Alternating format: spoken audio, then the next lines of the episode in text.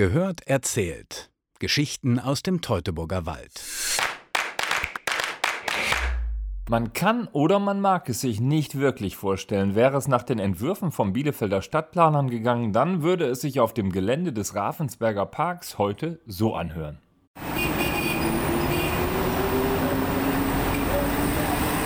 Dort sollte nämlich die sogenannte City-Ost-Tangente hin, ein Straßenkreuz. Doch nachdem die Bielefelder Bevölkerung Wind von den Plänen bekommen hatte, setzten sich viele engagierte Bürger für den Erhalt des Fabrikschlosses ein dass die historischen Bauten trotzdem nur knapp die abrisswütigen 1970er Jahre überlebt haben, dafür macht Bielefelds Kulturdezernent Udo Witthaus den Zeitgeist verantwortlich. Ich vermute, das ist das eine, wie man gar keine Idee davon hatte, wie kann man das nutzen. Das andere sicherlich Anfang der 70er Jahre äh, die großplanerischen Ideen, also autogerechte Stadt, damals auf der anderen Seite sozusagen der Ostwestfalendamm, der ja gebaut wurde durch sozusagen auch gutbürgerliche Quartiere. Ich kann mich auch erinnern, als ich 79 herkam, äh, gab es noch eine Debatte um Flugplatz Nagelsholz. Also das waren, glaube ich, Riesenprojekte, die man damals andachte. Heute beherbergt das eindrucksvolle frühindustrielle Gebäudeensemble in der östlichen Innenstadt die Bielefelder Volkshochschule, zwei Museen, ein Programmkino und einen Tanz Tanzsaal, als ein Ort der Freude und der Lehre. Lehre mit H wohlgemerkt. Doch das war natürlich nicht immer so, denn ursprünglich wurde in einer der größten Flachsspinnereien Europas des mittleren 19. Jahrhunderts wirklich unter heftigen Arbeitsbedingungen geschuftet. Das weiß auch die Leiterin des Museums Hülsmann, in Fabrikzeiten die alte Direktorenvilla, Hildegard Wievelhofe. Die Arbeitsbedingungen waren ziemlich katastrophal, muss man durchaus sagen.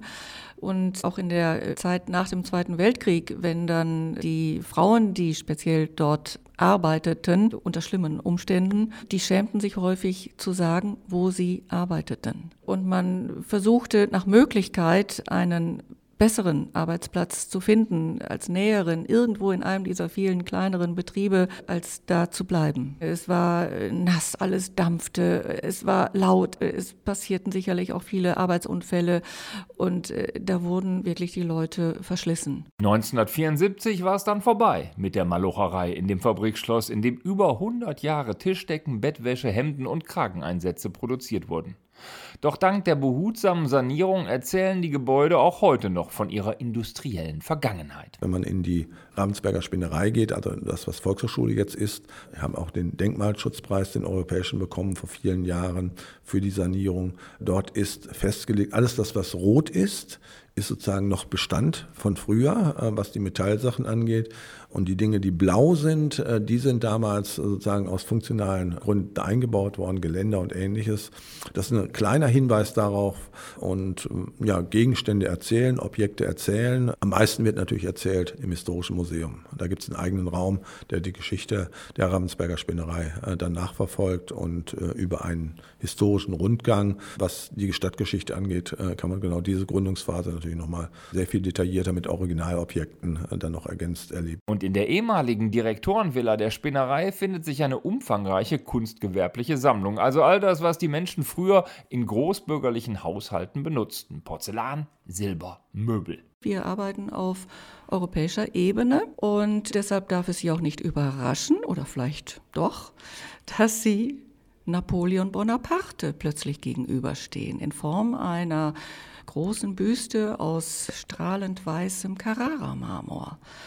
Und auf gewissen Porzellantassen in der Sammlung sehen Sie Widmungen auf die Völkerschlacht bei Leipzig. Mit anderen Worten, dann wird man gewahr, dass diese Dinge des Interieurs auch sehr häufig gleich Denkmalscharakter hatten. Ein Manko haben die eindrucksvollen Gebäude dennoch, denn die Spinnereigründer versteckten das Fabrikschloss und die anderen Gebäude hinter einer hohen Mauer.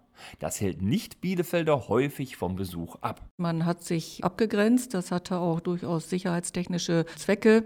Für heutige Institutionen ist es natürlich etwas schwierig, sich bemerkbar zu machen. Deswegen hoffen wir immer nur auf anderen Wegen auf uns aufmerksam zu machen, äh, weil ich sag mal, wir legen wie Dornröschen hinter der Hecke. Uns muss man mit Vorsatz suchen und mit viel Glück auch finden. Aber es muss ja nicht immer ein Prinz sein, der Dornröschen wachküsst. Vielleicht werden die Pläne für die neue Hechelei, ein wuchtiges Steingebäude südöstlich von der Spinnerei, noch mehr Menschen auf das Gelände locken. Denn das Haus liegt direkt an einer großen Hauptstraße ohne Mauer davor. Da ist im Augenblick das Ordnungsamt drin. Da gibt es immer schon seit langer Zeit Visionen, auch dort noch eine kulturelle Nutzung reinzubringen. Und wenn man in Visionen denkt und nicht an Geld im Augenblick, äh, dann kann ich mir gut vorstellen, dass dort vielleicht in zehn Jahren in der Tat nicht mehr Bürokratie gute Arbeit macht, sondern dass dort ergänzend eine gute Museumsarbeit, zum Beispiel äh, des Naturkundemuseums, realisiert werden kann. Und so soll der Ravensberger Park für immer mehr Menschen ein Ort von Erholung und Freude werden. Die Bielefelder sind jedenfalls schon lange glücklich und froh darüber, dass es den Park und seine historischen Gebäude gibt und der Verkehr woanders fließt.